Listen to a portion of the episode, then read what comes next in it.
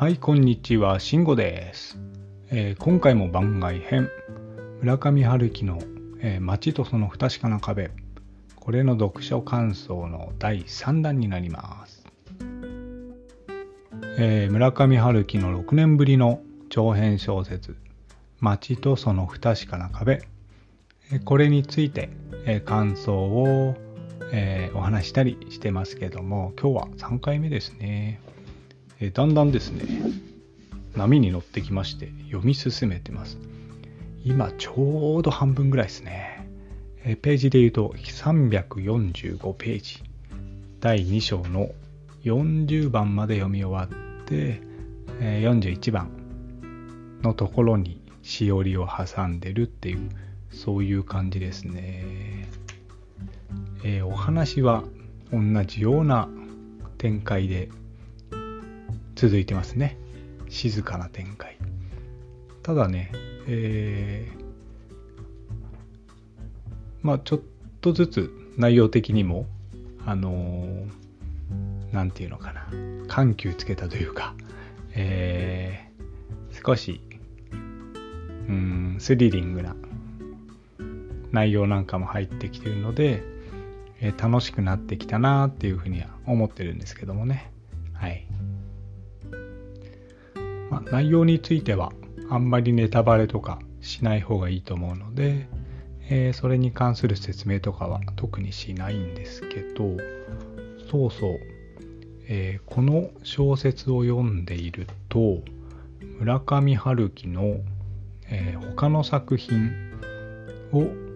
思い出させるような、彷彿とさせるような登場人物っていうのが結構出てきますよね。例えば、一章で出てきた、えーあの高校生の女の子か。えーこの人はノルウェーの森の直子に似てるなーっていうふうに思いますし、あと、2章のこの、えーこ小安さんなんかは、そうだな、羊をめぐる冒険の羊博士とかね、なんだっけ、ねじ巻き鳥クリクロニクルの。本田さんだっけな、な、なんだっけな、すごい長い話をする人。とかにもちょっとを彷彿とさせるような感じもありますし、えーまあもちろんね、このお話自体が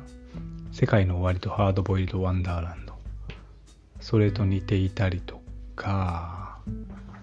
あとは何だろう、2章でね、図書館が出てくるので、えー、なんだっけ？海辺のカフカか。海辺？海辺のカフカ。あれとも共通する部分があるなぁなんて思うんですよね。あと僕はね、特に一章かな。特に思ったのが、あの、午後の最後の芝生っていう昔の短編があるんですけど、あれもね、中年の主人公が自分が10代だった頃のことを思い出して語る、えーそういう小説なんですけど、今回もも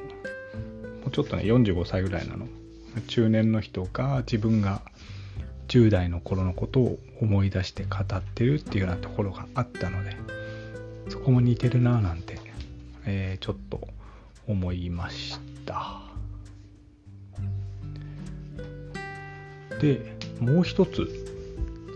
似てるなぁと思ってる作品があってそれが「めくら柳と眠る女」っていう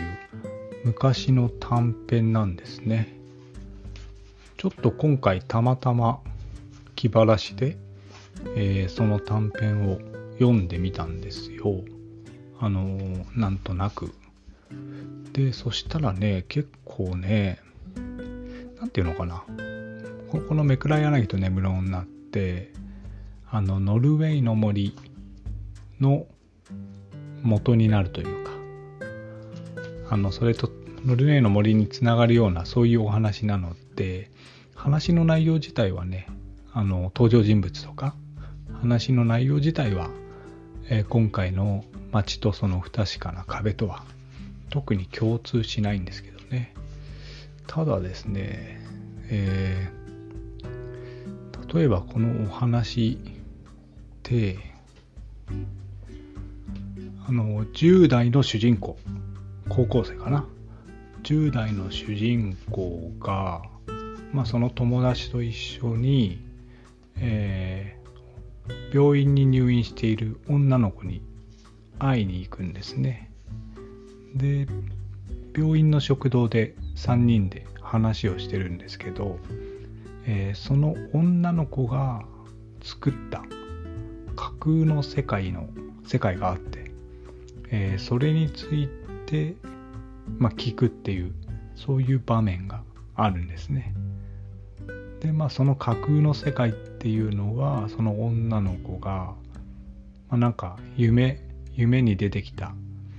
えー、ストーリーっていうのを、まあ、なんか1週間ぐらいかけてこう想像で作り上げてこう長い詩にしたっていうそういう感じで。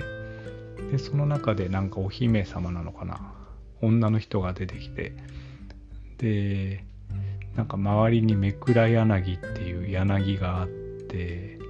でなんかハエがいてそのハエが耳から入ってきて脳みそ食べちゃうみたいな まあそういう話話みたいなんですけど、まあ、とにかくその、えー、女の子が作り上げたえー、架空のストーリーを2人の男の子が聞くと、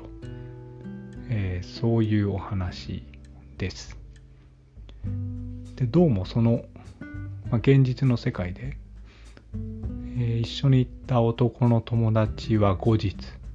死んでしまうと。で女の子の方も多分死んじゃうのかな。ノルノルウェーの森へつながるとしたら死んじゃうのかもしれないですね。っていうお話なんですね。でなんかそれって街とその不確かな壁と似てるような気がするなっていうふうに思ってましてで、まあ、このね「めくら柳と眠る女」ってもういつなの1980何年だから40年近く前村上春樹がまだ若い時に作ったお話なんですけどその時とあんまりやってること変わんないんだなっていう気がしました。まあよく言えば軸がある一貫性があるっていうことなんですかね。一つのテーマをずっと書いてるという感じなんですかね。まあ悪く言っちゃうと何なんだろう。一本上司っていうのかな。やってること変わんないじゃんみたいな。そういうふうにも捉えられるんですけど。まあこの解釈自体が僕の個人的なものなので合ってるかどうかはわからないですけど、まあ、でもあのー、この街とその不確かな壁を読むときにまあ、ちょっと読み方っていうのは変わってくるのかなと。要は、えー、村上春樹がね小説家として、えー、まあ書き始めた若い時からずっと追い続けてるテーマを今もなお、えー、書いているというようなことでこの街とその不確かな壁を読んでいくと、うん、今まで、えー、僕が読んできた村上春樹の小説。まあその中に何て言うんだろうな。ヒントがあるというか、えー、活かせるというか。まあそそんなこともあるのかなっていうふうに思いました。全然うまく言えないんですけど。まあ、とにかく、えー、あと半分なのか。思ったよりね、ペース早いんですよ、僕にしては。えー、それを、うんと、楽しみにちょっとなってきましたね、読んでくるのが。どうなんですかね。今2章か。2章は多分ずっとこの調子でいくんだろうな。うん。3章。3章はまた場面が変わったりするんですかね。ちょっとわかんないけど、ちょっとこれ、この後どういう展開になるのかっていうのは本当楽しみで、えーいい読書体験になってるなっていう気がするので、はい。またですね、100ページぐらい読み進めたら、えー、お話ししようと思います。よかったらまた聞いてください。